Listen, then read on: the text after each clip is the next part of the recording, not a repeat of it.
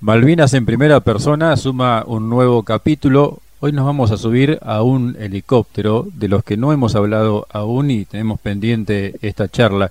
Del otro lado de la línea telefónica, Daniel Marchi, veterano de Guerra de Malvinas. ¿Qué tal, Daniel? Un gusto de saludarte. ¿Cómo estás? ¿Qué tal, Fernando? Buenas tardes. Bueno, un gusto saludarte a vos y a toda la audiencia que te sigue y sigue cada día más comprometiéndose con esa gloriosa gesta del 82. Así que es un honor estar acá junto a vos y poder darte esta pequeña charla de amigos, ¿no? Y contarte un poquito de lo que realizó la aviación de Ejército en Malvinas.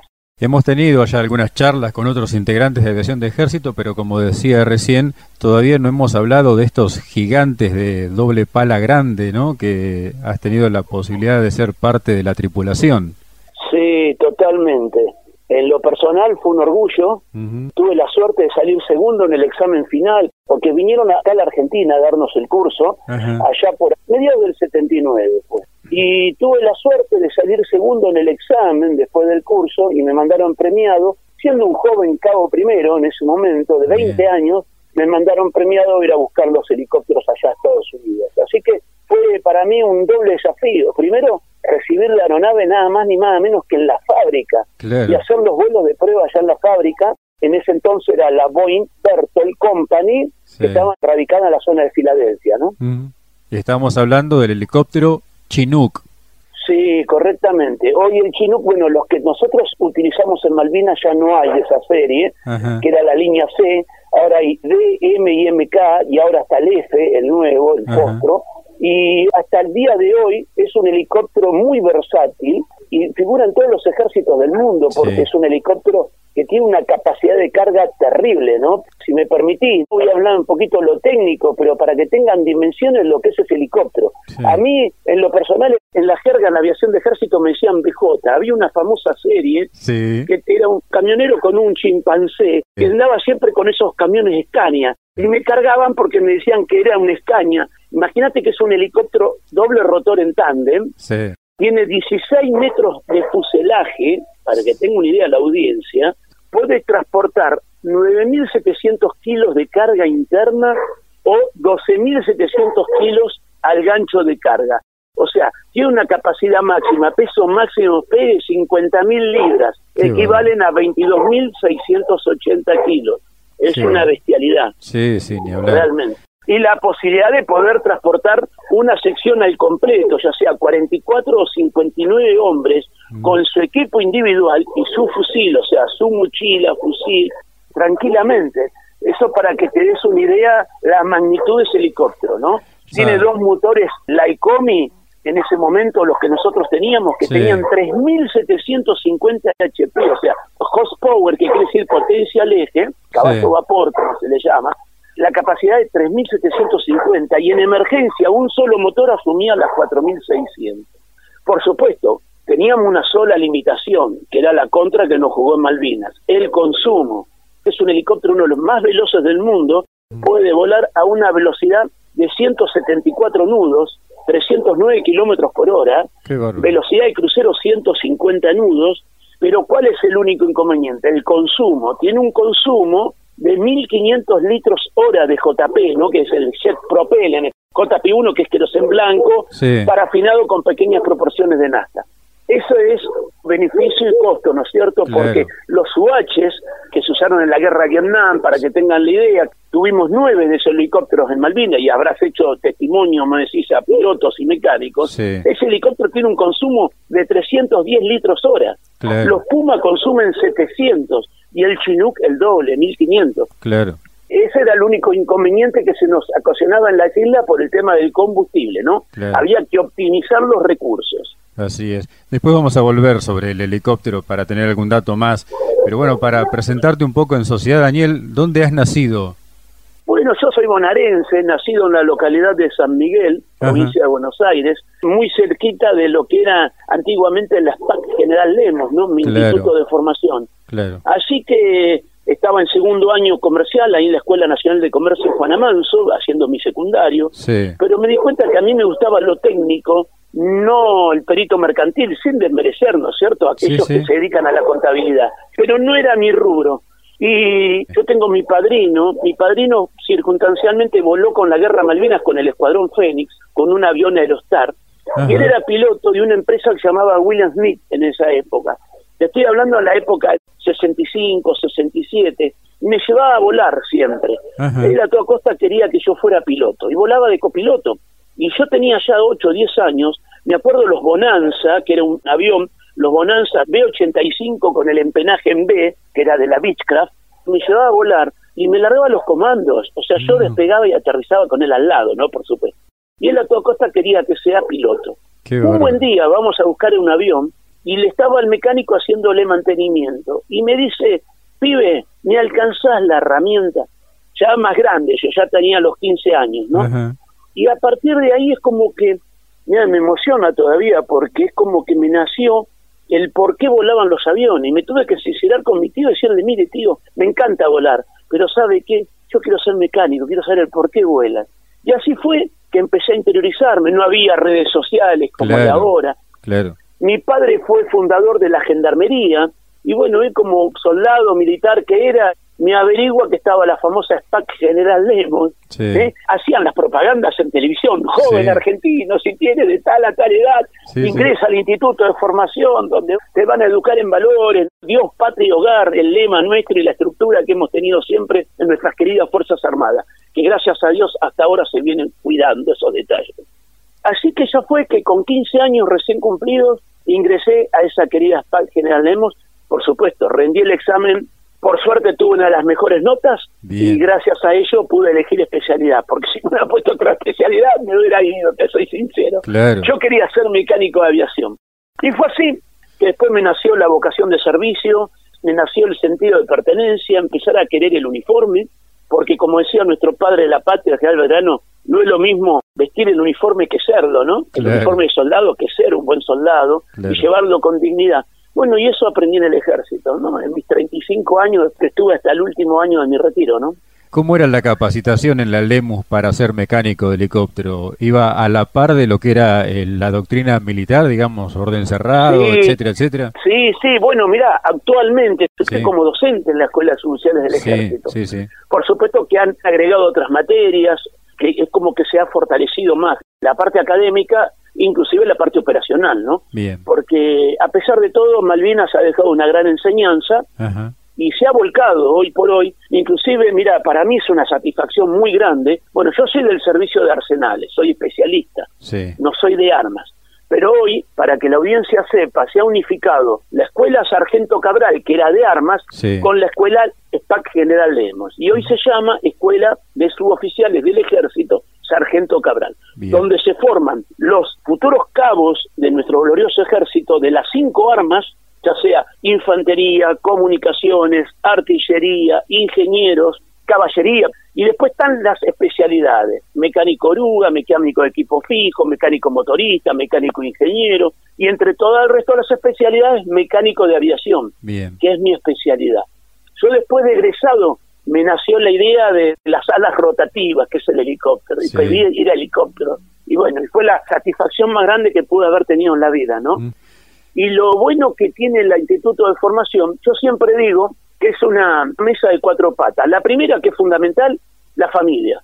Porque sin el apoyo de la familia que va a darle un hijo para que vaya a ser patria en cierta manera y la confianza que te tiene que tener para con su instituto de formación, hay que ponerlo en valor. Después, está la parte operacional, mm. donde le enseñan a todo lo que es la instrucción, el orden cerrado, a manejar el arma, a ser un buen soldado, hacer cumplir también las exigencias de los servicios, viste, las guardias, retenes, etcétera, etcétera. Después viene la parte académica, que ese es mi rol, transmitirle a ellos todos mis conocimientos que el ejército me enseñó en estos 35 años que pude estar al servicio hasta que me retiré con el grado suboficial mayor, que es el último grado de los suboficiales. Y bueno, y poderles transmitir a ellos, aparte que están en las mismas aulas que estuve yo. Imagínate, para mí eso es una satisfacción tan grande esto que en el cielo con las manos, en cierta manera, ¿no? Porque poder enseñarles todo lo profesional, porque en la aeronáutica como se trabaja con vidas humanas, la vara es muy alta. Yo soy muy exigente, demasiado exigente con las materias, porque hay vidas humanas. Entonces ellos tienen que aprender a trabajar con conciencia aeronáutica. Y la última pata, que depende de ellos. Como yo siempre digo, cada uno es artífice de su destino, así que acá el individuo, la persona, es la que depende de él si va a ser buen profesional, va a poder capitalizar todo lo que uno le enseña, porque hay muy buen factor humano, vamos a decir, ¿no? por parte de los profesores y la verdad que ellos también, porque la mayoría son del interior, no vienen a perder el tiempo, vienen con ganas de aprender y realmente ser verdaderos hombres y soldados de nuestras futuras Fuerzas Armadas. Daniel, volvemos a tus tiempos en la escuela. Una vez que te capacitas como mecánico de aviación, ¿la posibilidad de ser mecánico de helicóptero fue una elección tuya o fue una determinación de la fuerza? En realidad pudimos elegir, porque antes era mucho más difícil, porque la vara era muy alta y me acuerdo que ingresamos 300 y pico de aspirantes en total, ¿no? El primer año. De 300 y pico egresamos 186. Mirá, el colador, como le decimos nosotros, ¿no? Por distintas circunstancias, muchos se dieron cuenta que no estaban capacitados para soportar todo lo que era el entrenamiento. Antes era muy duro todo, ¿no? Eran otros tiempos. Mm y egresamos nueve nada más mecánicos de aviación, para que te des una idea. Nueve, muy poquitos, de 36 que éramos en primer año. Así que bueno, tuve la suerte de elegir, fui a helicópteros y ahí me fui haciendo, primera comisión de servicio, después vino el conflicto con Chile, y bueno, y ahí fuimos todos con los helicópteros a hacer patria allá en la zona de Río Gallegos, Río Turbio. Gracias a Dios no entramos en guerra con nuestro país hermano, pero estuvimos a punto, ¿eh? realmente. Con los primeros cuatro helicópteros fuimos en 10 de noviembre del 77 a empezar a sodificar todo lo que era la aviación de ejército, fuimos de primera avanzada y bueno, después todo el 78 que ya lo habíamos establecido en un hangar de la base aeronaval de infantería marina y así fuimos experimentando, ¿no? Y ahí fui aprendiendo todo lo que se aprende en el campo operacional. Claro. Y el tipo de helicóptero también te puede tocar cualquiera, puede ser un OH, puede haber sido un Puma, pudo haber sido no, un No, no, mira, hay una realidad. Uno no puede egresar e ir directamente al Super Puma, por una cuestión de capacitación. Uno empieza por lo más básico, lo elemental, con lo que uno va a empezar a trabajar, y después va a ir escalando. Yo empecé con el UH, que soy sincero. Bien. Es más, te voy a ser muy franco. Yo egresé y nos tuvieron un mes y medio un mes y medio. Yo decía, pero yo soy mecánico de aviación, estudié tres años y me mandaban a lavar la panza del helicóptero, derecho de piso. Pero tenía una razón de ser. ¿Sabes cuál fue?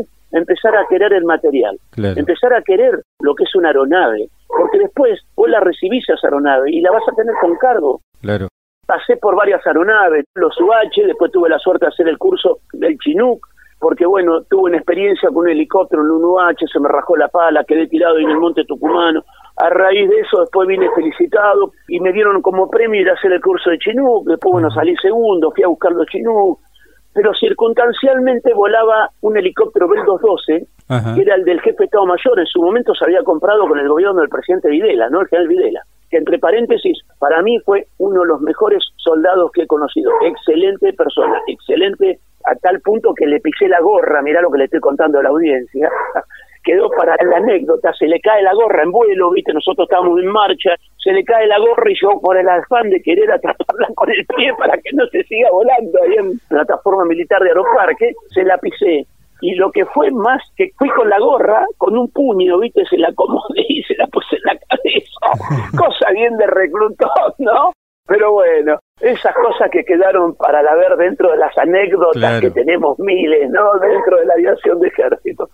Y estuve 30 años, 30 años de mi vida militar volando ese helicóptero. Claro. Mirá si no aprendes a quererlo. Por supuesto que vienen las emergencias, a veces te deja tirado, pero bueno, gracias a Dios uno siempre puede resolverlas, ¿no? Y el año 1982, el 2 de abril, ¿cómo te encuentra? ¿Te sorprende como a todos?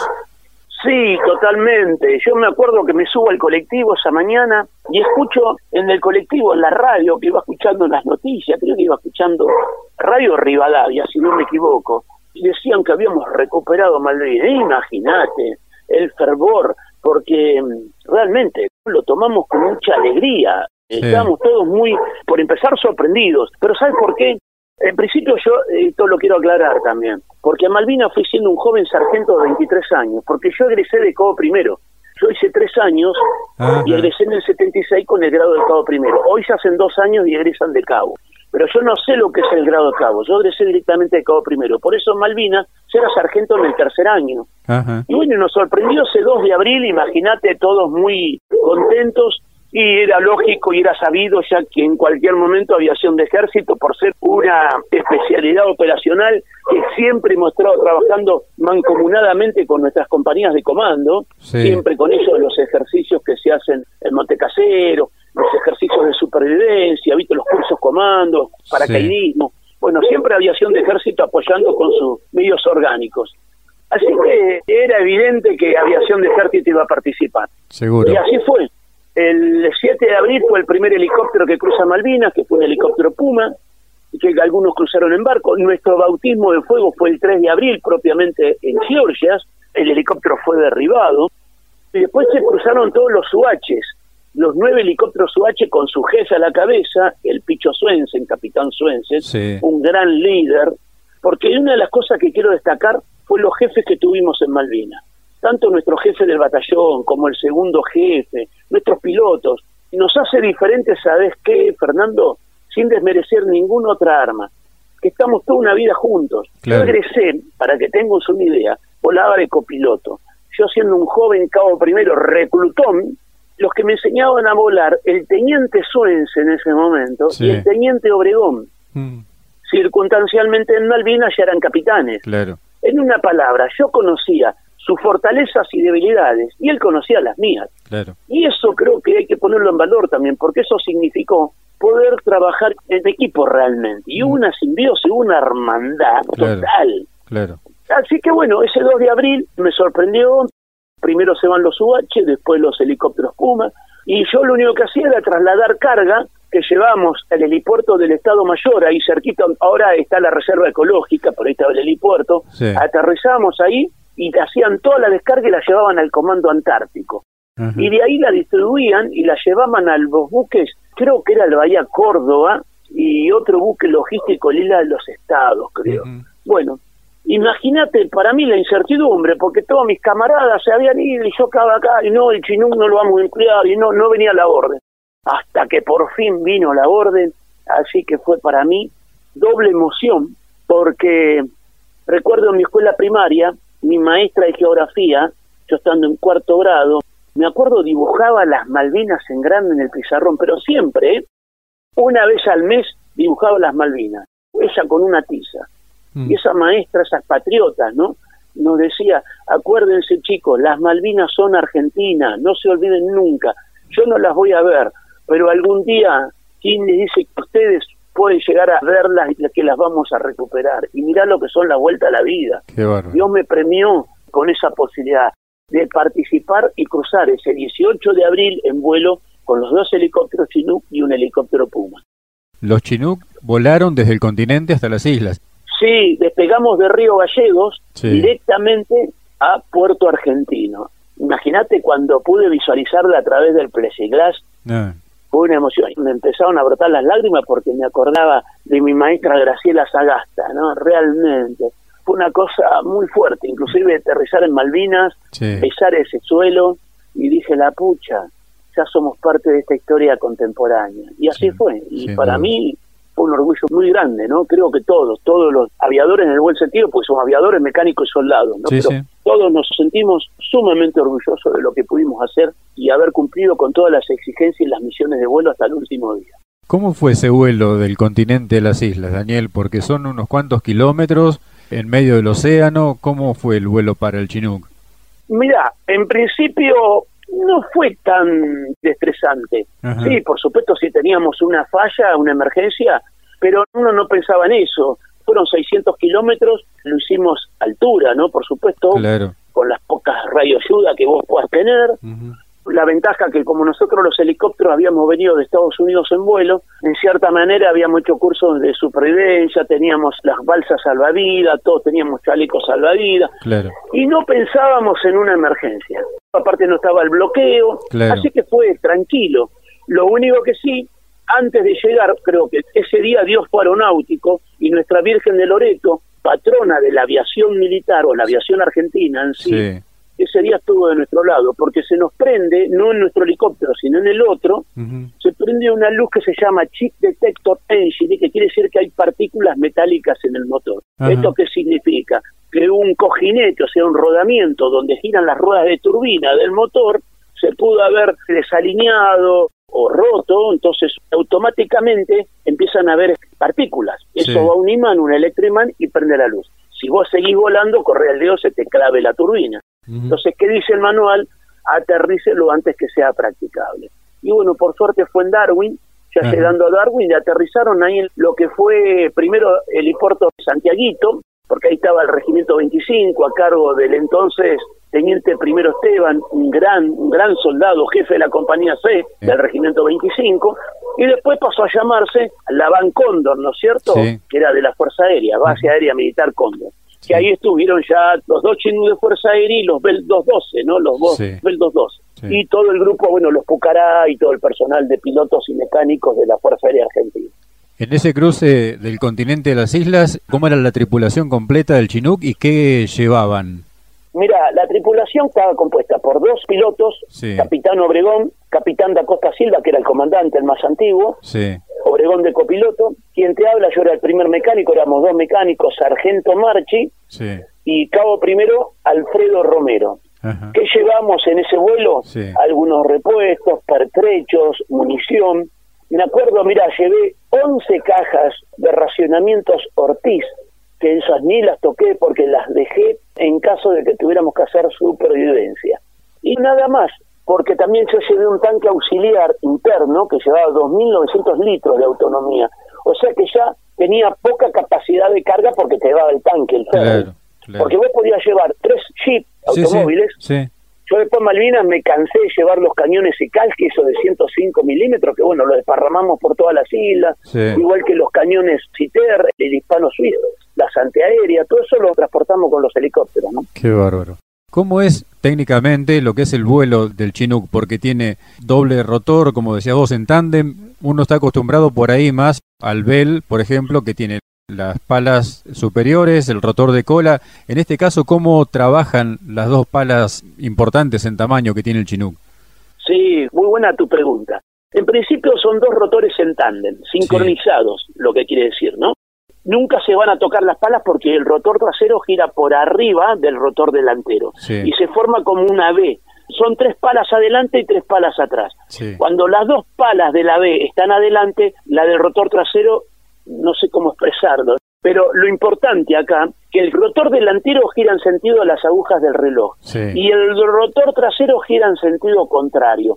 En una palabra contrarresta el torque, que es lo que hace el rotor de cola contra el rotor principal que gira en el helicóptero. Por ejemplo, el UH, el motor entrega 6.600 RPM, revoluciones por minuto a la transmisión. Esa caja de transmisión recibe esos 6.600 y los deriva hacia arriba reduciéndolos en tres etapas. No viene de 6.600 a 3.087, después tiene dos sistemas planetarios, sistemas episecoidales, que se llaman unos piñones, que pivotean sobre una caja de engranaje de anillo, que se llama, que es de acero, y ahí reduce segunda etapa a 1000, de 3087 a 1000, y de 1000 a 324 RPM. Para que te des una idea, el UH gira el rotor principal 324 y el rotor de cola 1650 RPM. Ahora, en el Chinook, los dos rotores giraban a 234 RPM, pero en sentido contrario. Ahora, para hacer los virajes, tenía unos trines compensadores en los platos control, digamos, donde vos, cuando aplicás paso colectivo, varás el ángulo de las palas. Para que tengan una idea, tus oyentes, el helicóptero trabaja sobre tres líneas fundamentales. Línea longitudinal, línea transversal. La longitudinal trabaja el comando cíclico, que es hacia adelante y hacia atrás para que el helicóptero baje y suba, y hacia los costados, para la izquierda y la derecha, para que el, helicóptero haga los virajes, conjuntamente con los pedales, que es el timón de dirección, maneja el ángulo de paso del rotor de cola, y con eso se hacen los virajes, hacia la izquierda y hacia la derecha. Y el paso colectivo lo que hace es cuando vos levantás más el paso, varías el ángulo de las palas. Entonces lo que hace es que ingrese más combustible al motor, pero estás dando más potencia, estás dando más altura y más potencia. Bueno, en el Chinook para hacer los virajes tenía esos trenes compensadores. Cuando vos movías, es como que variaban los ángulos de las cabezas de los dos rotores. Sí. ¿Se entiende? Uno giraba en ángulo un poco a la izquierda y el otro hacia la derecha. Y así ibas haciendo los virajes, ya sea para la derecha o para la izquierda. Era un tren compensador que trabajaba con el comando cíclico. Los UH de Fuerza Aérea tenían piloto automático, los nuestros no. Ajá. Tenían solamente un sistema que se llamaba SAS, sistema de estabilizadores, Sí, sí. de vibraciones. ¿Y tiene algún sistema defensivo? ¿Está artillado? No, los nuestros no. Ahora, la Fuerza Aérea, Sí. como ellos le llaman sistemas de armas. Sí. Por ejemplo, el mecánico de Chinook está adaptado, es mecánico del sistema de armas Chinook, ¿se entiende? Sí. Bueno, pero dentro de ese sistema de armas ellos tienen también una especialidad que son mecánicos de armamento, como tenemos nosotros también. Sí. Pero en este caso ellos eran los artilleros de Chinook. Y ahí está el suboficial mayor Herrera, artillero de Chinook. Sí, sí. Él les puso las ametralladoras Browning en la cola del helicóptero, en la rampa, porque el Chinook, lo bueno que tiene, tiene tres sistemas hidráulicos, dos de vuelo y un utilitario. El utilitario es para mover la grúa de rescate, el gancho de carga Sí. y la rampa trasera. Sí. Esa rampa vos la bajás en vuelo, si querés, queda al ras del piso la rampa. Sí. Entonces los paracaidistas, vos pones un cable estático, el paracaidista engancha lo que se llama las tolvas, entonces cuando en forma automática el paracaidista salta, queda la tolva, queda enganchado, digamos, la funda donde va envuelto el paracaídas internamente, la mochila donde va el paracaídas. Sí. O cuando lo hacen en forma comandado, que se tiran directamente, y eso por supuesto a más altura. Bueno, y Herrera lo que hizo, un cajón de manzana, mirá lo que te estoy contando, pero instaló la Browning con un adaptador, con unas grillas que las montaba al piso, como una defensa antiaérea, llamémosle, ¿no? Claro. Ante un combate aire-aire. Sí, sí. Cuando llegaron a Malvinas, me contabas que hicieron un vuelo a Darwin, pero ¿el primer aterrizaje fue en Puerto Argentino o fueron directo No, a... nosotros, uno quedó en Darwin, ese que tuvo la emergencia, que Sí. fue el Alfa Eco 521, Sí, nosotros seguimos con el Alfa Alfa Eco para la audiencia que conozca quiere decir aviación de ejército. Sí. El Alfa Eco 520 que era el número de matrícula nuestro del helicóptero. Uno cuando se comunica con las controles de tránsito aéreo en los aeródromos tiene que decir Aeroparque helicóptero Alfa Eco 520 Sí. o en Malvinas nosotros nos comunicamos con la torre de control Malvinas helicóptero Alfa Eco 520. Entonces Sí, sí. ya sabían que era el Chinook, ya estaba Sí. identificado. A menos de que todos los días teníamos que cambiar el ejército en sí tiene un equipo que es una medida de seguridad que tiene que se llama amigo o enemigo, que es un transpondedor, dice llanamente. Se usa mucho en la aviación comercial también.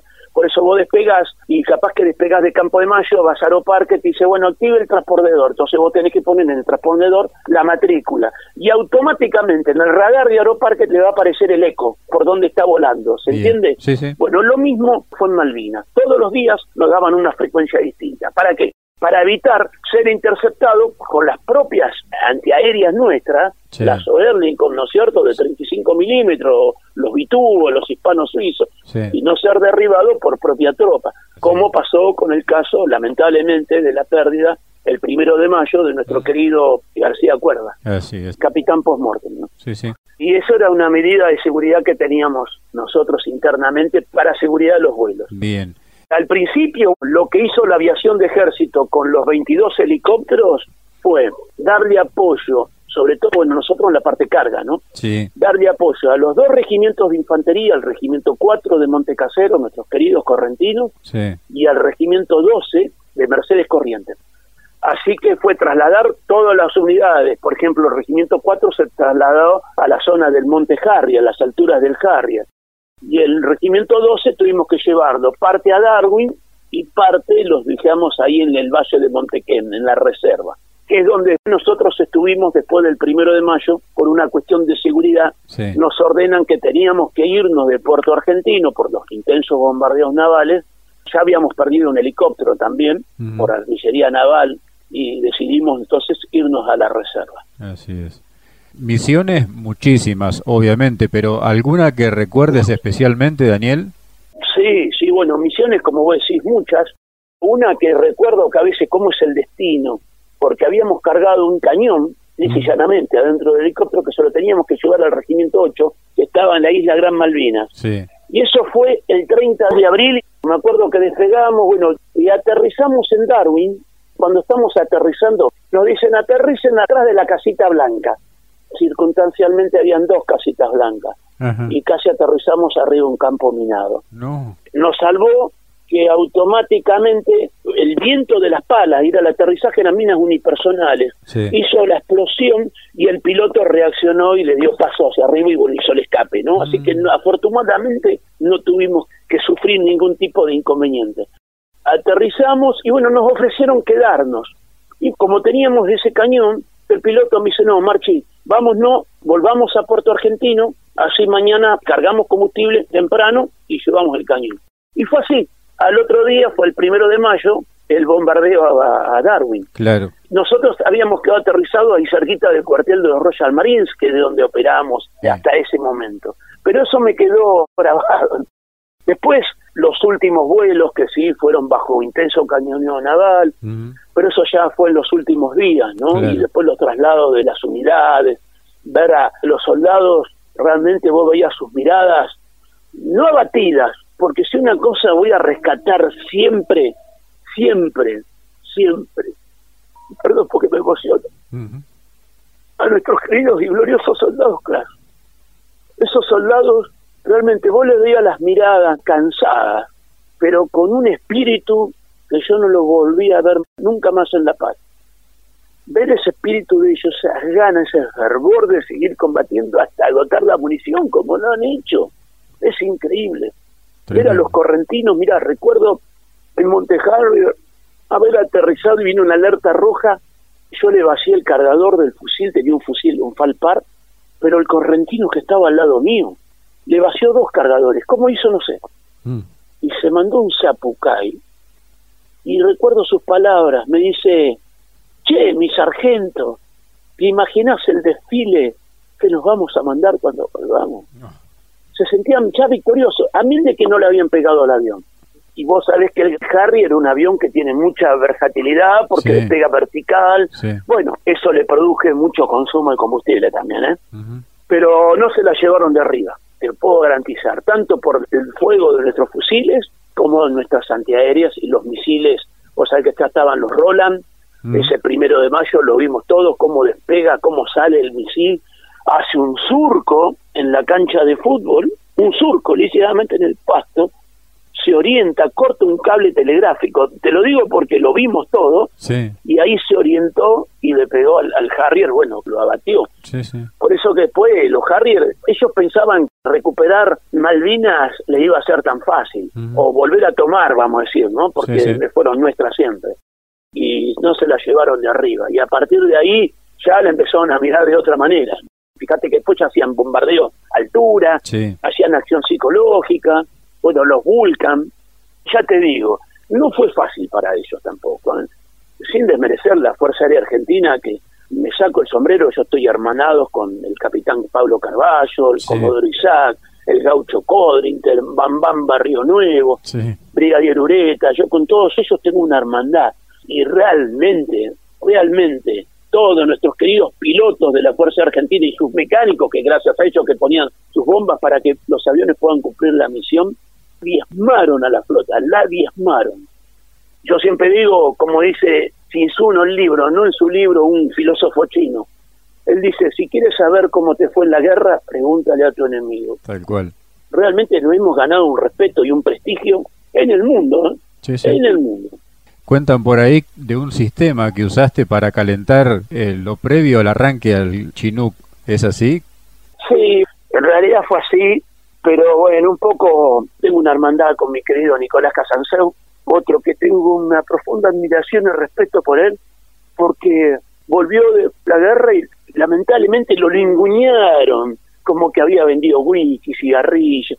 ¿Qué es lo que no dijeron Nicolás? ¿Sabes por qué? Porque fue una persona sumamente respetable y siempre ha ido con el espíritu de la verdad. Entonces, él no le gusta la hipocresía y al que no le guste, cada uno es artífice de su destino y él ha contado la verdad en sus libros y eso a muchos no les gustó, sobre todo la superioridad del momento. Entonces, mm. bueno, hicieron todas esas falsas calumniadas que se tuvo que ir del país, lamentablemente, porque fue la cara visible de la guerra. Y estamos ganando, estamos ganando y después en la primera vino la derrota que fue muy difícil, fue muy difícil. Y eso fue lo peor que nos pudo haber pasado, ¿no es cierto? Ese regreso sin gloria que tuvimos los veteranos, que no se la voy a perdonar nunca, nunca al gobierno de Falta. Jamás le voy a perdonar lo que han hecho con nosotros.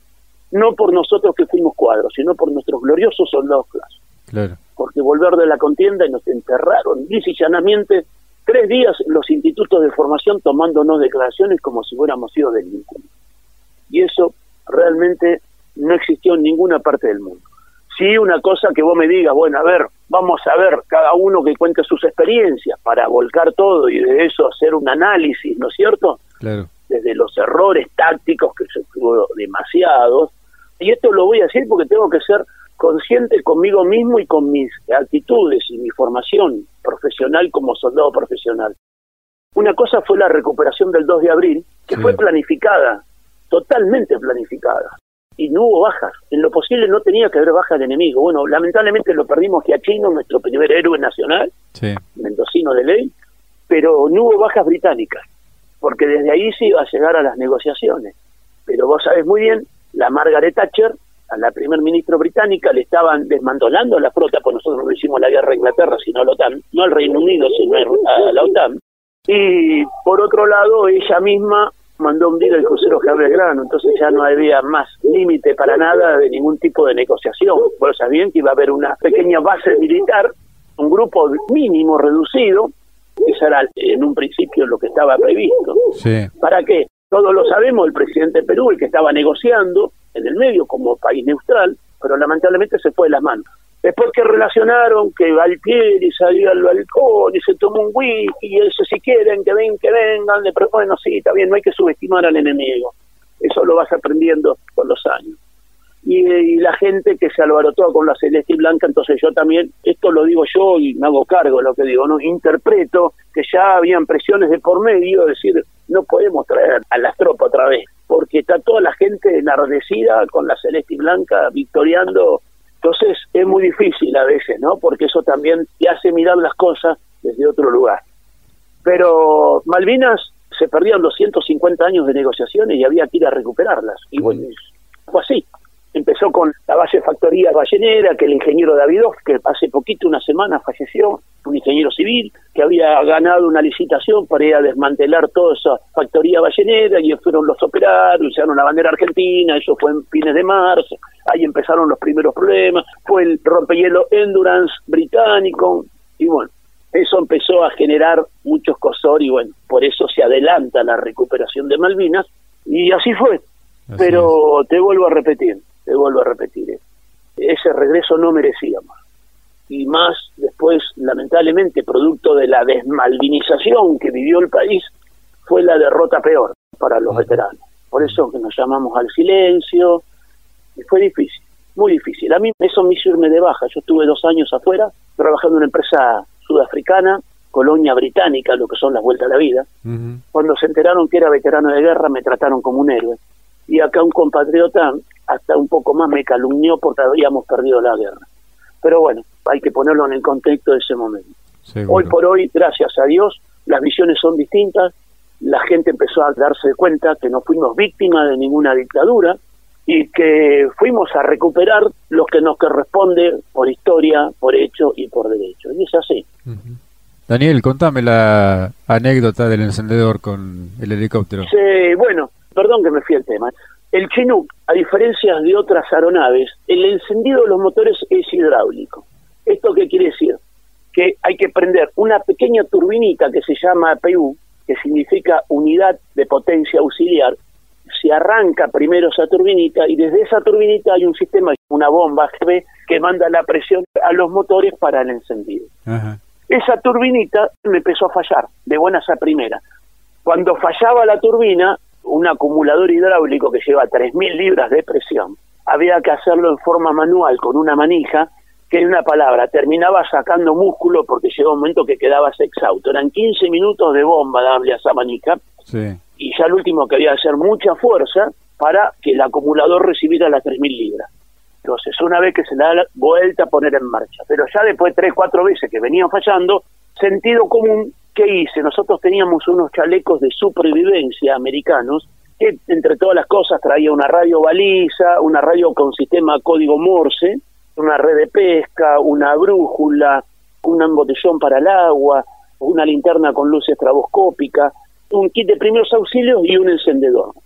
Un encendedor muy especial porque era metálico, con una tapita roja que vos tenías que desenroscarlo, se giraba la válvula y cuando vos la encendías salía una llama grande y tenía como especie de un dispositivo, el mismo encendedor, que decía que la llama no se te apagaba por más viento que tenga. Yo fumaba en Malvinas. Entonces con ese encendedor se me dio por sacar la bujía y calentar el electrodo. ¿Por qué? Porque el electrodo se había quemado, estaba consumido y no tenía repuestos. Viste, como las bujías, para que la audiencia se dé cuenta, la bujía es un auto. Sí, sí. Ustedes saben que a los 5.000 kilómetros hay que cambiarla la bujía, porque ya el electrodo se empieza a comer y la chispa va a ser menor y va a empezar a fallar y vamos a tener mayor consumo, bueno, en el auto. Y así fue, calenté la bujía y arrancó. Entonces, a partir de ahí, dije, bueno, el sargento no fumo más, no me puedo dar el lujo de seguir fumando porque tenemos que seguir cumpliendo con las misiones de vuelo hasta el último día. No me podía dar el lujo de dejar el helicóptero fuera de servicio. Claro. Y no teníamos repuesto, y no había ni repuesto acá en Buenos Aires. Así que fue así. Y era trabajo en equipo. Ponía en marcha al piloto, calentaba yo la bujía, ponía en marcha yo el APU, el, el otro mecánico calentaba la bujía, y así, continuamente, siempre trabajo de a dos. Uno solo no lo podía hacer. Seguro. Eso fue sentido común eh, después una bomba sumergida de combustible que no me trasvasaba y bueno, conseguí un repuesto de los radares. El gancho de carga no me activaba porque traje con presión hidráulica y se me abría porque no tenía la suficiente presión. Bueno, ahí tuve la suerte de un mecánico de Fuerza Aérea que me prestó por los tubos de nitrógeno que nosotros teníamos, ya estaba descargado. Y ellos tenían un multiplicador de presión que le llamaban la chanchita. Entonces era conectar eso al tubo de nitrógeno y de ahí poder cargar el gancho de carga. Y bueno, pero pudimos cumplir con todas las misiones impuestas, esto te lo puedo garantizar. Otro detalle, mirá, me viene a la mente, la puesta en marcha, cuando uno arranca el helicóptero, todo helicóptero tiene algo que se llama válvula divisora de flujo, donde divide el combustible primario, que se llama, que se usa generalmente cuando uno arranca el motor, y el combustible secundario, que eso ya atomiza por inyectores duales que entran ya a la cámara de combustión para el vuelo, ¿no? Cuando el motor ya está en operación continua. Y esa válvula divisora vos sé que empezó a fallar y no tenía repuesto tampoco. Entonces, ¿sabés qué hacían? Para no tener un arranque en caliente, porque es como que estaba entrando más combustible de lo que tenía que entrar en el arranque, el piloto, con buen criterio y buen sentido común, iba moviendo las palancas del acelerador cuando es en forma automática, ¿no? El arranque. Todas esas cosas, esos pequeños tips que yo le estoy dando a la audiencia, fueron argentinismo puro. Claro. O creatividad porque no está escrito ningún manual. Eso es pura y exclusivamente nuestra cultura, es así. Y los ingleses se enteraron de todas esas cosas y sorprendidos. Pero bueno, pudimos cumplir hasta el último día, el 13 de junio, que tuvimos que hacer el último vuelo llevando toda una compañía al completo a cargo del entonces teniente primero Monty, que era del regimiento 4, ¿no? De infantería. Bueno, los Pumas los perdimos todos en vuelo, una tripulación que lamentablemente la perdimos el 9 de mayo. Y ese último vuelo recuerdo que despegamos el Chinook, porque el 521 quedó destruido el 21 de mayo en Montequén, que ese día fue mi bautismo de fuego. Y ese 13 de junio fue el último vuelo que lo tuvimos que hacer bajo hostigamiento naval porque nos estaban dando artillería naval británica. ¿eh?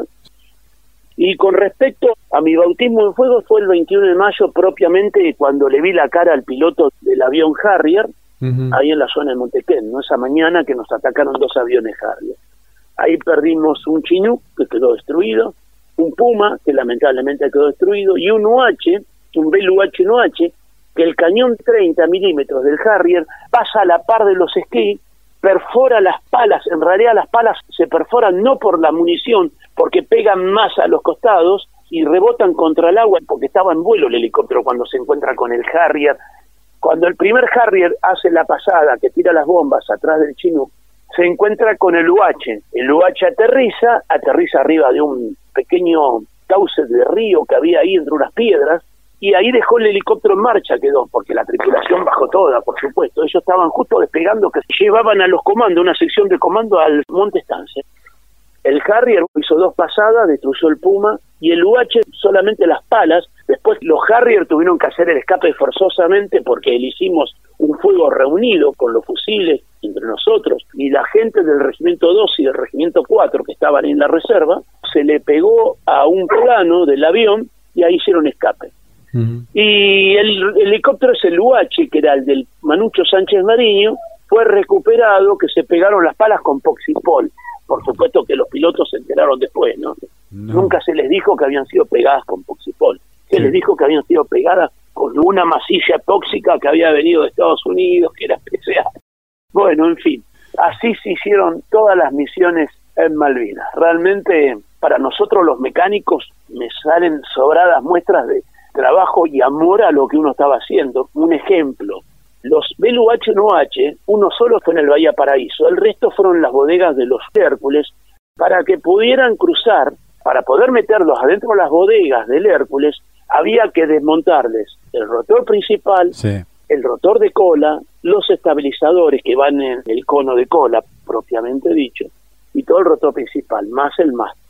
Cuando llegaron a Malvinas y tuvieron que volver a armar, oh sorpresa, se dieron cuenta que no tenían la famosa llave torquímetro o la llave es como un adaptador porque el rotor principal en todo helicóptero va montado en una estría que tiene el mástil y después arriba va una tuerca estriada, doble estriada, que es como una corona.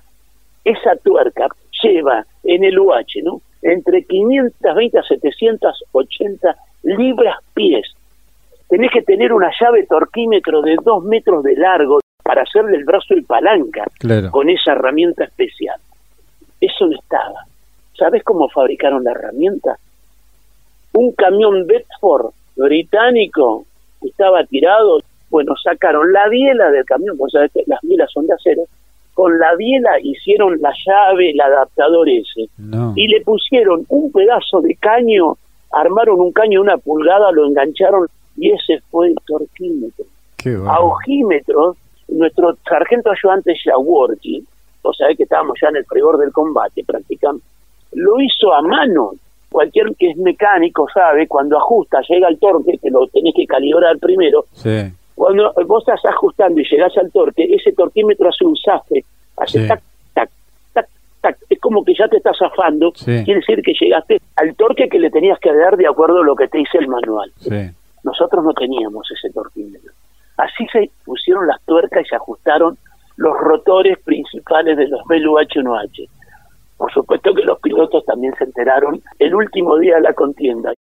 Después vino la llave, para sorpresa nuestra, cuando pusieron la llave, el torque estaba perfecto. Así que esos fueron nuestros mecánicos de mantenimiento. Te vuelvo a repetir, fue un trabajo en conjunto. Nuestros pilotos, ellos tenían la misión de volar. Y una de las cosas que tiene el, el manual de doctrina, nuestros pilotos, los helicópteristas, ya por doctrina, hay algo que se llama vuelo táctico y tienen que trabajar sobre eso y hacer ejercicio sobre eso y volar a vuelo táctico que es pegadito al piso. Así se volaba en Malvinas. Así que ellos eran especialistas para ello. Nosotros que volábamos de mecánico, de copiloto, teníamos que estar duchos en la toma de decisiones ante un problema técnico. Y después teníamos nuestros gloriosos 14 soldados clase que sin ellos no hubiéramos podido cumplir las misiones de vuelo, porque ellos nos daban el combustible, con lo que se llama apoyo de vuelo. Tenían un motorcito que en 15 minutos trasvasaban de los tambores de 200 litros a los tanques ferry de 2000. Y de ahí al helicóptero directamente, a veces hacíamos combustible en caliente. Y yo de esos tambores diseminé por toda la isla, con nuestro helicóptero lo llevamos gracias al copiloto del Chinú, que era el capitán Obregón, que fue nuestro oficial logístico. Realmente fue un visionario, porque él se le puso que a futuro íbamos a necesitar todo ese combustible. Claro. Y desparramamos por toda la isla, y gracias a eso pudimos pues, volar hasta el último día, ¿se entiende? y después, misiones, rescates de pilotos y náufragos, el primer rescate que se hizo el primero de mayo, el del primer teniente Charlie Perona, que se tiene que eyectar de su avión M3 Mirage, y ahí fue la gusta a cargo del teniente Riz y el cabo primero Dando Romero y pudieron recuperarlo, por suerte no había caído al mar, y después ese fue el más difícil y el más emblemático, ese 21 de mayo que nos atocaron a nosotros en Montequén, después con el otro chinú, con el mío, despegamos y evacué toda la gente, evacuamos todo el personal. Quedó el mínimo personal necesario, porque se sabía que iban a volver. Claro. Y llegamos a Puerto Argentino y recuerdo que ahí despega el UH del Picho Suense en el Alfa Eco 424 con su copiloto, el sargento ayudante Santana. Y el cabo primero Maguila San Miguel, que le decimos, que iba como artillero de puerta, pero también mecánico de aviación. Se enteran de Arca que el avión A4Q había sido atacado fuertemente y había sido averiado no solamente toda la parte del timón, sino que no le bajaba el tren de aterrizaje. Entonces, la pista de Puerto Argentino le ordena ir arriba del mar, dice llanamente, ¿eh? hacer un 360 arriba del mar y eyectarse. Cumple la orden, se eyecta. Por supuesto que ellos tienen su paracaídas de emergencia, ¿no? Su asiento eyectable, pero ¿qué pasa? Nuestro mar argentino es bastante helado, tiene bastante oleaje y pobre Arca ya había empezado a entumecerse, ya estaba entrando entrado de hipotermia. Entonces ahí el piloto, con una decisión propia y conjuntamente, mejor dicho, de la tripulación, decidieron hacer esta maniobra difícil. Sin tener una grúa de rescate, metieron el esquí en el agua, después de tres intentos fallidos, deciden meter el esquí en el agua y corriendo el riesgo que tocara ese rotor de cola que gira 1650 RPM, porque llega a tocar el rotor de cola del agua, se dan vuelta directamente, mm. Se acercaron tipo, viste, como si fuera un botecito, y el cabo primero San Miguel lo tomó en el antebrazo y, así lo llevaron colgado al teniente Arca hasta la orilla. 10 minutos de vuelo fueron interminables. Una vez que aterrizaron, lo subieron arriba del helicóptero y lo pudieron llevar a la enfermería. Hoy ese aviador naval siempre dice, el 21 de mayo aprendí a amar a mi querido ejército argentino. Esas son las cosas que ha dejado como testimonio nuestra aviación de ejército. Y también tuvimos nuestros tres héroes máximos, que fue el 9 de mayo, que se mandó con un Puma, el Alfa Eco 505, la tripulación compuesta por el entonces teniente primero Fiorito, teniente primero Juan Carlos Buchazo y el sargento Raúl Horacio Dimota, mecánico. ¿A dónde los mandaron? Una misión sumamente riesgosa porque fueron a meterse donde estaba el enemigo hacer el rescate de los sobrevivientes del pesquero Narwal. El Narwal era un pesquero que en realidad estaba haciendo acciones de inteligencia. Ahí estaba el capitán Llano, si no me equivoco, y que me disculpe la audiencia si estoy cometiendo un error, que era un teniente de navío de la Armada que estaba a cargo de ese pesquero. Ese pesquero eran grupos, todo gente de la Marina Mercante, ¿eh? que se entienda, civiles. Sí, sí, Bueno, un Harrier ataca al pesquero, queda gravemente herido el contramaestre Rup, piden urgente un vuelo sanitario para rescatar al herido porque había sido herido gravemente en sus piernas y lamentablemente el helicóptero nunca llegó. Fue interceptado en el radar del Harrier un eco no identificado y la fragata Coventry que estaba en las zonas, en las inmediaciones, estaba yendo al lugar casualmente también para hacer el rescate, pero bueno, uno no sabía, porque es muy fácil hablar con el diario del lunes, mm. disparó un misil SIDAR, que es como el Exocet, y lamentablemente nunca más supimos nada de eso. Y digo lamentablemente porque no podemos saber el lugar donde haya quedado fijado en la computadora de a bordo del buque. Claro. Porque el buque, Coventry, fue hundido por nuestros queridos Teniente Velasco y Teniente Bambam Barrio Nuevo ese 25 de mayo. Así es. Con dos aviones A4. Esas fueron las patriadas que se han hecho en Malvinas. Volaron, me decías, Daniel, hasta el 13 de junio. ¿Qué pasó después? ¿Cómo fue la situación de ustedes? Mira, los Pumas fueron todos derribados en vuelo. Ya te digo, por ejemplo, el 23 de mayo hubo una misión también ir a la otra isla, Gran Malvinas, a llevarle suministros al Regimiento 5, que estaba prácticamente aislado. A cargo estaba ahí el, subteniente Gargano, y general de intendencia. Bueno, iban tres helicópteros Puma y una Augusta. Y son interceptados cuando están llegando a la otra isla. Ahí está el piloto Dane Morgan, piloto de uno de los Harrier y automáticamente, bueno, se hace el festín. Derriba primero al Puma de y el 503, cae derribado. Pérez Cometo ahí puede hacer una evasión evasiva, volando táctico y se esconde atrás de un cerro, en la sombra de un cerro, y ahí queda, habitan como en reposo. Ahí después lo derriban también a Yancy, y al teniente Riz, que era el helicóptero artillado. Todas las operaciones nuestras de combate se hacían con escolta aérea y artillados con ametralladoras MAG y coheteras con los cohetes albatros de 70 milímetros. Hoy ya tenemos los pamperos de 105. Así que bueno, perdimos esos tres helicópteros, eso fue el 23 de mayo, después el 30 de mayo, con los gendarmes del grupo Alacrán, que también fue derribado el helicóptero, y ahí mueren siete gendarmes. Así que lamentablemente todos los Pumas ya quedaron, uno estaba en el rompehielos, en el buque hospital, y el otro lo habíamos perdido en Georgia el 3 de abril. Así que ya no teníamos Puma. Y bueno, ese fue el último vuelo. Después viene la capitulación. Los helicópteros quedaron todos desde donde operaban, que hacían carreras de cuadrera, ¿no? Hay como especie de un hipódromo que había ahí en Puerto Argentino. Nosotros con el Chinook, a propósito, ¿ves? Esas son las cosas que debo reconocer de Obregón, donde aterrizábamos atrás de la casa del gobernador, porque sabía que a la casa del gobernador los ingleses no iban a tirar. Era una manera de proteger el helicóptero, porque lo estaban buscando por todos lados el Chinook. Nomás que era el último de los moicanos, de los sobrevivientes. Más los dos de Fuerza Aérea, ¿no? Pero ya te digo, prácticamente fueron los últimos vuelos que quedaron con los helicópteros, y ahí vino la parte más terrible, ¿no?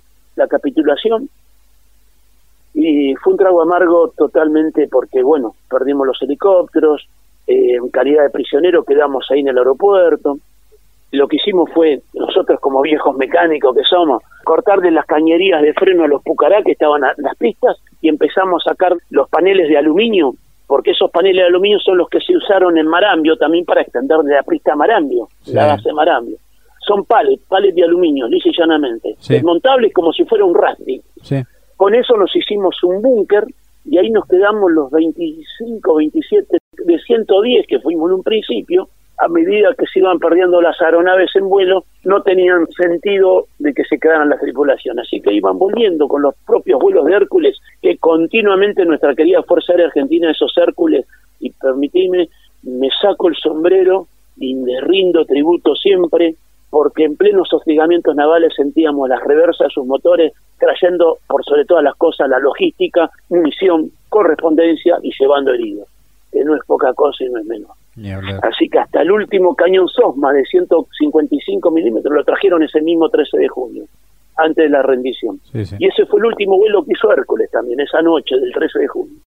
Ya te digo, fue difícil ir caminando después del aeropuerto, íbamos a embarcar en el Sat Eamon, que estaba ahí. Bueno, ahí el inglés me sacó todo mi chaleco de supervivencia, sé que tanto quise y tanto cuidé, me rompieron todo, me dejaron solamente con la bolsa de dormir y una frazada. Todo el equipo nos sacaron, a todos. Pero no lo hicieron con mala intención, yo creo porque íbamos a embarcar en el buque. Y a buena primera vino la contraorden, así que tuvimos que volver caminando bajo una aguanieve, otra vez esos 12 kilómetros hasta el aeropuerto, por eso hicimos ese búnker, ahí fue cuando hicimos el búnker porque no teníamos de dónde guarecernos. Claro. Y estuvimos dos días así, hasta que nuestro helicóptero Puma, que hoy está emplazado en el partido Malvinas Argentina, en la Plaza Aviadores de Ejército, que fue el último sobreviviente, el único helicóptero que se pudo traer, que es el que estaba con el buque hospital. Y ese helicóptero nos cargó a todos y nos trajo al buque, el Bahía Paraíso, que en ese barco vinimos. Sí realmente quiero destacar lo que hizo la tripulación. Toda la dotación del barco, empezando por su comandante, el capitán García, me emociona porque tengo la mirada y recuerdo, recuerdo las palabras de él. Dejó su camarote y en ese camarote fueron dos soldados heridos, los demás importantes. Y el resto fuimos los camarotes de los oficiales, de los suboficiales, y ellos, ellos se fueron a dormir al pasillo a nosotros nos dieron toda la ropa nueva. Imagínate, éramos toda una piltrafa, todo peinado, sucio, ¿viste? Yo me bañé dos veces nomás en la isla y me bañé en los charcos de agua que había ahí. Así que de buenas a primera, que te den ropa nueva. Fuimos a un hotel cinco estrellas. Realmente, nos dieron ropa nueva, cortarse el pelo, poder bañarnos con agua caliente. Un racionamiento, no, no te das una idea lo que significó la dotación del Bahía Paraíso para todos los veteranos, que fuimos más o menos unos 700, 800 veteranos que vinimos de allá de Puerto Argentino a Punta Quilla. No, realmente, realmente me voy a sacar el sombrero siempre a esa querida dotación de nuestro querido Bahía Paraíso, que fue un buque polar plenamente argentino armado acá, sí, sí. en astillero. Y ese buque desde la primera hora del 2 de abril participó en Georgia y participó en toda la campaña, sin desmerecer al Irizar, que fue el otro buque hospital, pero estuvo en el último tiempo. Pero el Bahía Paraíso, les voy a contar algo que los oyentes no saben. Ese Bahía Paraíso le dio sangre a Argentina que la llevaron con el Puma nuestro a la cubierta de vuelo del Uganda, que era el buque británico, llevándole sangre nuestra, porque a ellos se les había licuado. O sea, eso se llama ayuda humanitaria. Y eso lo voy a destacar siempre. El enemigo fue el enemigo mientras combatimos, pero tuvieron códigos de conducta como los tuvimos nosotros. Fueron verdaderos soldados profesionales porque el 21 de mayo, cuando nos atacaron los dos cigarrios, si uno querido han dejado el tendal. Sin embargo, fueron a las aeronaves. Por supuesto que también no se la llevaron de arriba, te vuelvo a repetir, hicimos sí, fuego reunido. Sargento ayudante Yaworki estaba a cargo de los mecánicos, el que armó esa tuerca para ajustar la tuerca del señor, que se le llama, con un FAP, con un FAP, que es un fusil, fusil automático pesado un poquito más, a cuerpo gentil, no me lo contó nadie, porque yo quedé bloqueado, yo estaba en la línea de tiro y quedé bloqueado, no tuve miedo. Una cosa es el miedo, que todos tuvimos miedo, porque es el instinto de conservación. En Malvinas no hubo Rambo, y el que no tuvo miedo no es un ser humano, así te lo digo. Pero una cosa es tener miedo, otra cosa es entrar en pánico. Y yo entré en pánico, no me da vergüenza decirlo porque tengo que ser consciente de mis acciones. Fueron segundos, segundos que quedé bloqueado porque estaba en la línea de tiro por suerte pude girar mi vista hacia la derecha y lo veo al gringo Shaworki tirando a cuerpo gentil con el FAP.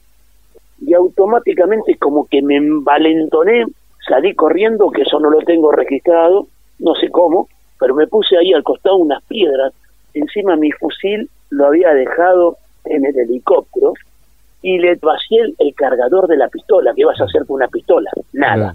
Pero ahí pude vencer toda esa adrenalina y fíjate que después en Monte Harry le tiré con el fusil, ya, ¿no? O sea, ahí aprendí a ser un infante más. Claro. Pero esas son las enseñanzas que deja una guerra, ¿no es cierto?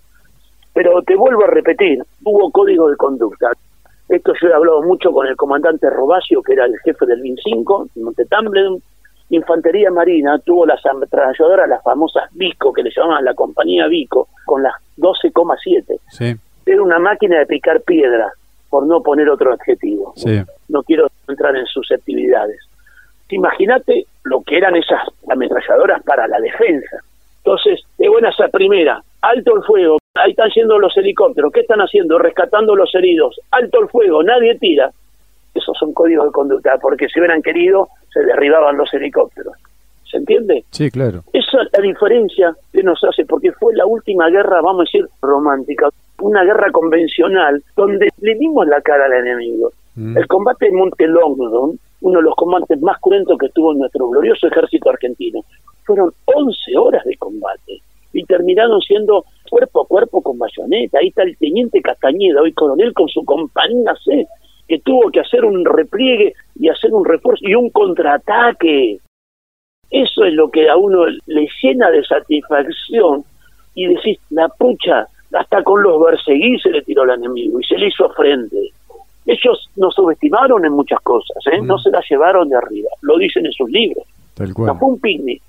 Daniel, esto de contar la guerra, ¿pudiste hacerlo de inmediato al regreso o te llevó algún tiempo, lo pudiste lograr con el paso del tiempo? Mira, yo vine de Malvinas, me fui de baja, creo que lo conté ya, tuve dos años afuera, bueno, después me volví a reincorporar pero estuve casi 10 años sin hablar. ¿Por qué? Porque escuchaba, vino la democracia, la desmalvinización, y ya empezar a escuchar desde la política que habíamos sido víctimas de dictadura.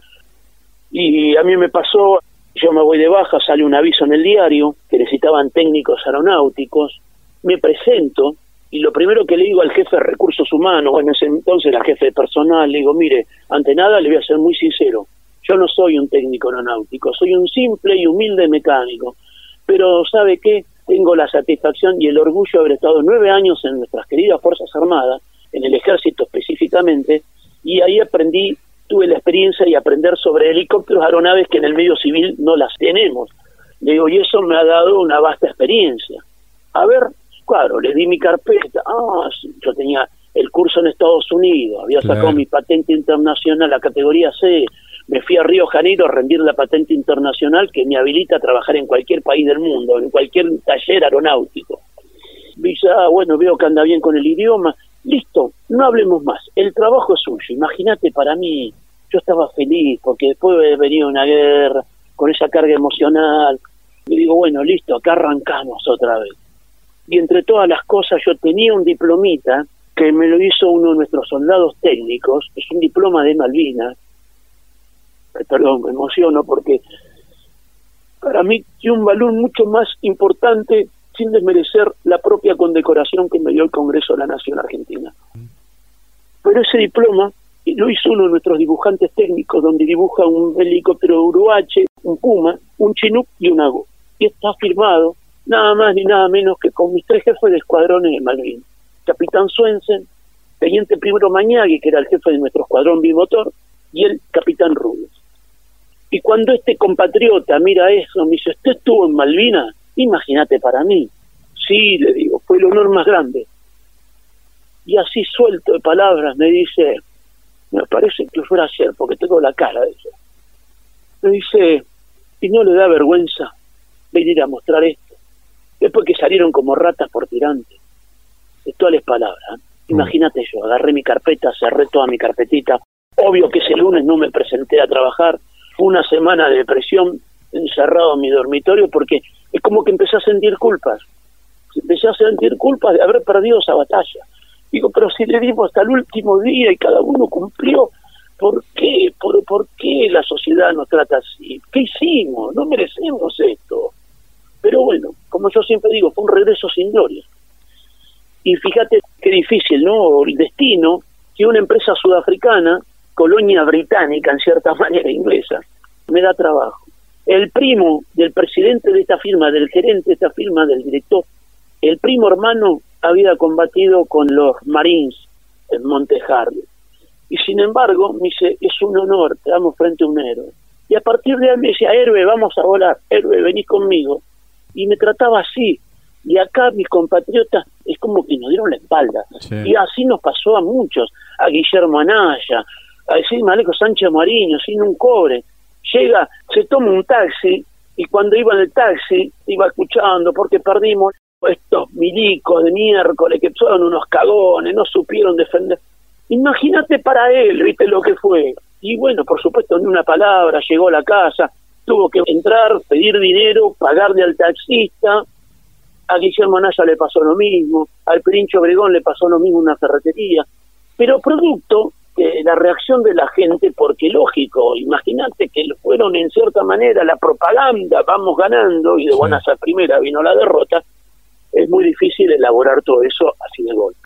Y bueno, y recién, no hace muchos años, tuvimos dos desfiles en Avenida Libertador, que te soy sincero, para el veterano fueron caricias al alma. Fue, en cierta manera, el reconocimiento que estábamos esperando. Y lo digo, pero no lo digo desde el dolor, porque uno es soldado profesional y se prepara para la guerra y se prepara para servir a la patria, porque es así.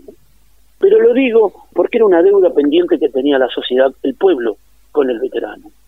Y ver en esa Avenida Libertador las celestes y blancas realmente fue tocar el cielo con las manos, fue una caricia al alma. Todos, todos los veteranos así lo sentimos, nos lloramos todos de la emoción, ver solamente las banderas celeste y blanca y la palabra viva la patria, viva la patria continuamente. Yo te voy a ser sincero también. Pensé que en estos 40 años íbamos a tener el gran desfile cívico-militar que se lo estamos debiendo todavía a nuestros correntinos pero bueno, eso es harina otro costal. Lamentablemente, la política siempre metida en el medio. Entiendo también, capaz que la situación del país, pero bueno, no quiero entrar en ese terreno porque no corresponde y no quiero, pero es así. Lamentablemente no hemos tenido un desfile a nivel nacional porque los desfiles que hemos tenido un poco fueron como autoconvocados por nosotros, los centros de veteranos de guerra, departamentos de veteranos de guerra las Fuerzas Armadas, por supuesto que fue con otro gobierno anterior y bueno, dieron el ok, pero tampoco pudieron venir todos los del interior, vinieron muy poco. Pero bueno, pese a todo, fueron más de casi 5.000 veteranos de guerra que hemos desfilado sobre Avenida Libertador y después hubo espectáculos ahí en el campo argentino de polo. Así que bueno, fue una medida yo siempre digo que Si el regreso de Malvinas, en vez de traernos por la puerta chica, como fue en el caso nuestro, aviación de ejército no nos fue a recibir nadie. Llegamos a Palomar, porque nos trajo el Paraíso, de ahí nos subieron arriba de cuatro Fokker F-28 de la Fuerza Aérea, nos llevaron a Río Gallegos o a Comodoro, y ahí nos subieron en el Tango Charlie 92, que era el Boeing, el 707, sin asiento, y vinimos todos sentaditos ahí en el piso. Llegamos a Palomar, tipo y 8 de la noche, 8 o 9 de la noche. Y ahí nos estaban esperando, vino un colectivo, todos los vidrios tapiados, y ahí nos subieron y nos llevaron a la escuela, en ese momento, Escuela de Sargento Cabral. Recuerdo, mirá lo que son las cosas, nosotros ahí nomás empezamos a cantar, a pesar de que no podíamos abrir las ventanillas porque estaba todo tapiado, empezamos a cantar, Batallón de Aviación, con sus alas y rotores defendimos la nación.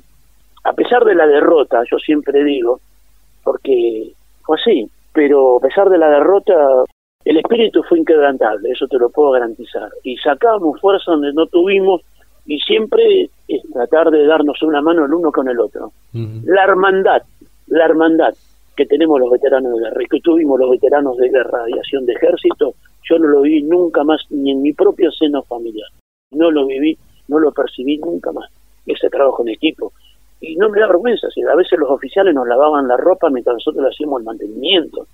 Entonces, éramos una familia, respetando las jerarquías y los grados, ¿no? Por supuesto, los soldados. Y acá se invertían los roles. Yo bajaba de volar a veces cuatro o cinco horas seguidas, porque hacíamos combustible en caliente, y aterrizamos. Y el soldado, el soldado me estaba esperando con un sándwich de queso, mm. cuando yo tenía que velar por el bienestar de él.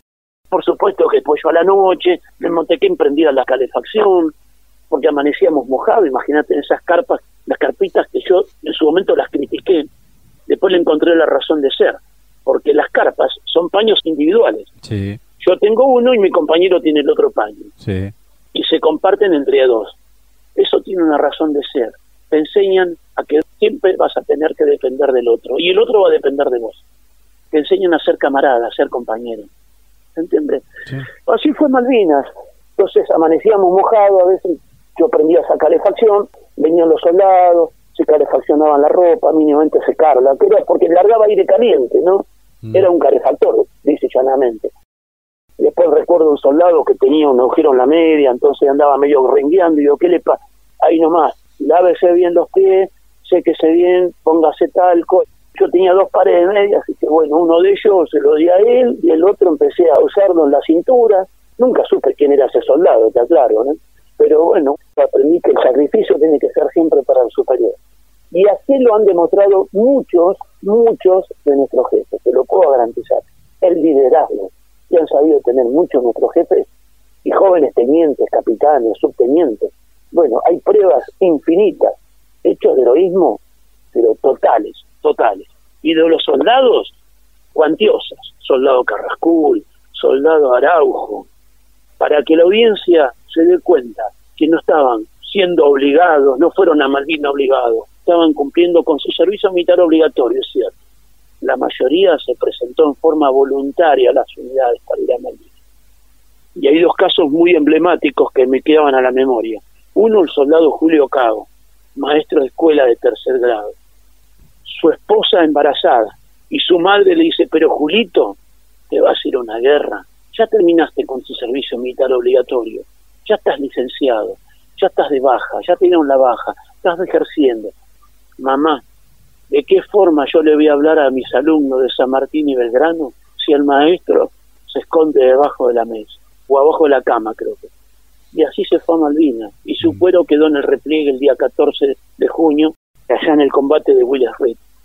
Y después otro que le escribe a la carta, una carta a la familia y entre las cosas le dice, quédense todos tranquilos que el soldado Araujo monta guardia por la Argentina, la de todos, próspera y soberana, y que le es fiel a su juramento. Eso lo dijo un soldado que estaba cumpliendo con su servicio militar obligatorio. Sentido de pertenencia total con su querido ejército y con la patria, con su uniforme. Entonces, no hay que engañarlos, no hay que tratarlos de víctimas, y menos de chicos, porque encima eso fue terrible, todas esas películas paparruchadas que han salido, ¿no? Por suerte se han empezado a reivindicar un poco, pero los chicos de la guerra, la otra como Iluminados por el fuego, por el odio. Casualmente en esa película Iluminados por el fuego muestra al inglés que ingresa al combate en Monte Longdon y los mata como si nada. Un oficial totalmente déspota y autoritario, un suboficial de la misma calumnia. Ninguna duda que los pudo haber habido pero no alcanzan los dedos de la mano para contarlo, porque la mayoría supieron estar a la altura de las circunstancias y doy fe porque los vi, vi esos jóvenes tenientes, subtenientes, capitán, cómo ordenaban la cuota. Por eso te digo, ¿viste? el relato ya se ha caído. Y hoy, a pesar de que no hemos tenido el desfile, pero hoy, gracias a los veteranos, porque tenemos una obligación moral con nuestros héroes, ellos ya no tienen la voz. Entonces somos nosotros los que tenemos que llevar la voz y transmitir lo que fue la guerra. Por supuesto que toda guerra tiene sus miserias, pero yo no voy a hablar de la miseria. Yo cuando voy a los colegios hablo de los valores, el hecho de heroísmo, lo que hicieron esos soldados clase. Y esa es nuestra función, ir a los colegios. Y ahora lo estamos haciendo. Ahora se está hablando, se está haciendo mucho. Hay muchos documentales, ahora por los 40 años salieron muchos documentales donde realmente se ve el heroísmo, el valor y el amor a la patria del soldado argentino. Digo soldado argentino porque todos somos soldados de la patria el grado es una circunstancia, pero somos soldados. Daniel, yo quiero agradecerte muchísimo por este testimonio que nos has traído en esta tarde, por contarnos tu historia. Tenemos que agradecerle muchísimo a un amigo en común, que es Juan Manuel Saladino, que ofició de intermediario para esta posibilidad también, que sé que está muy cercano en tus afectos. Sí, totalmente. Recuerdo cuando lo recibí siendo un joven mecánico de aviación, con un potencial humano extraordinario, aparte muy profesional, pero por sobre todas las cosas, yo lo que más pongo en valor, que sean buenas personas. Y él demostró ser buen soldado y buena persona por sobre todas las cosas. Por esas circunstancias le salió la posibilidad de dedicarse en su vida privada. Es como todo, ¿no? Una vez veces anhela aspirar a más. Y bueno, él fue uno de ellos, que en vez de ser mecánico quiso ser piloto también. Y hoy está volando y ha sido un, pues un gran profesional y es una persona extraordinaria y muy querida en la aviación de ejército, porque no se fue pateando puertas, simplemente se fue como me fui yo, con la diferencia que yo estuve dos años afuera trabajando en esta empresa y vi el helicóptero verde. Y ahí me pregunté qué estoy haciendo acá y ahí volví. Y después en el 2010 me sale el retiro, me ofrecen ir a trabajar a Eurocopter Brasil, 2.500 euros por mes, y sin embargo rechacé eso para ir a trabajar a la escuela como docente porque mi amigo de la infancia, en ese momento era el regente, me ofreció ir a trabajar como docente por tres mil pesos en ese momento, pero lo hice con una satisfacción. No hay cosa más linda que hacer lo que a uno le gusta. Y es una manera de poderle devolver a las jóvenes generaciones de futuros cabos todo lo que el ejército me enseñó en la especialidad, pero por sobre todas las cosas, los valores que no ha dejado esa gran contienda. Te vuelvo a repetir, la batalla no fue adversa, pero no hay derrota, ni de la causa ni del ánimo. Y Malvinas es un sentimiento y un compromiso que ahora nos concierne a todos. Por eso confío, confío, porque ahí están en los brotes verdes, los futuros jóvenes, las futuras generaciones, desde el ser nacional, cuando nos unamos todos, dejando grietas de lado, dejando políticas de lado, y volvamos a ser esa nación que fuimos, un país soberano como el sueño del soldado Araujo, se lo debemos cumplir. Y entonces, de ahí, desde ese lugar, vamos a volver a recuperar Malvinas desde la forma diplomática. Pero así, mientras haya esta grieta donde hay incierto y incertidumbre, creería que no. Pero hay que apostar en los colegios en las jóvenes generaciones. Yo siempre digo que nuestros héroes son como llamas encendidas de un ideal y que no se doblega y depende de nosotros que esas llamas sigan vivas, se mantengan encendidas en la memoria. Porque si no, el soldado va a morir dos veces, una en el campo de batalla y la otra que es la peor, cuando sus compatriotas y sus camaradas lo olvidan. Fernando, gracias por el tiempo. La verdad que te pido disculpas y por momentos me he quebrado, pero bueno, son los sentimientos que afloran. Uno es muy sensible, sobre todo en estas fechas, y te vuelvo a repetir, Malvinas para mí fue lo más sagrado y fue el honor más grande y mi orgullo más grande de haber participado en esa gloriosa gesta, como la mayoría de todos mis camaradas. Daniel, Marchi Sargento, en tercer año, mecánico de Chinook en el año 1982, hoy suboficial mayor retirado, docente en la Escuela de Suboficiales. No hay nada que disculpar con las emociones. A mí también me cuesta manejarlas. Gracias. Y Dios, patria y hogar por sobre todas las cosas. Confiemos en Dios por sobre todo. Dios llevó la palabra de Dios a las trincheras. Y desde la espiritualidad el soldado se fortalece para combatir y para dar el buen combate. Así que confiemos en Dios para que nos dé la posibilidad de ser un buen país próspero y soberano a futuro. Muchísimas gracias Fernando por todo, bendiciones y lo mejor para toda la audiencia y vamos a estar siempre expectantes a todo el resto de los testimonios y de ya incondicionalmente para lo que necesites de mi parte. ¿eh? Abrazo gigante para todos. Gracias Daniel, un gran abrazo. Y viva la patria, carajo. Sí, señor.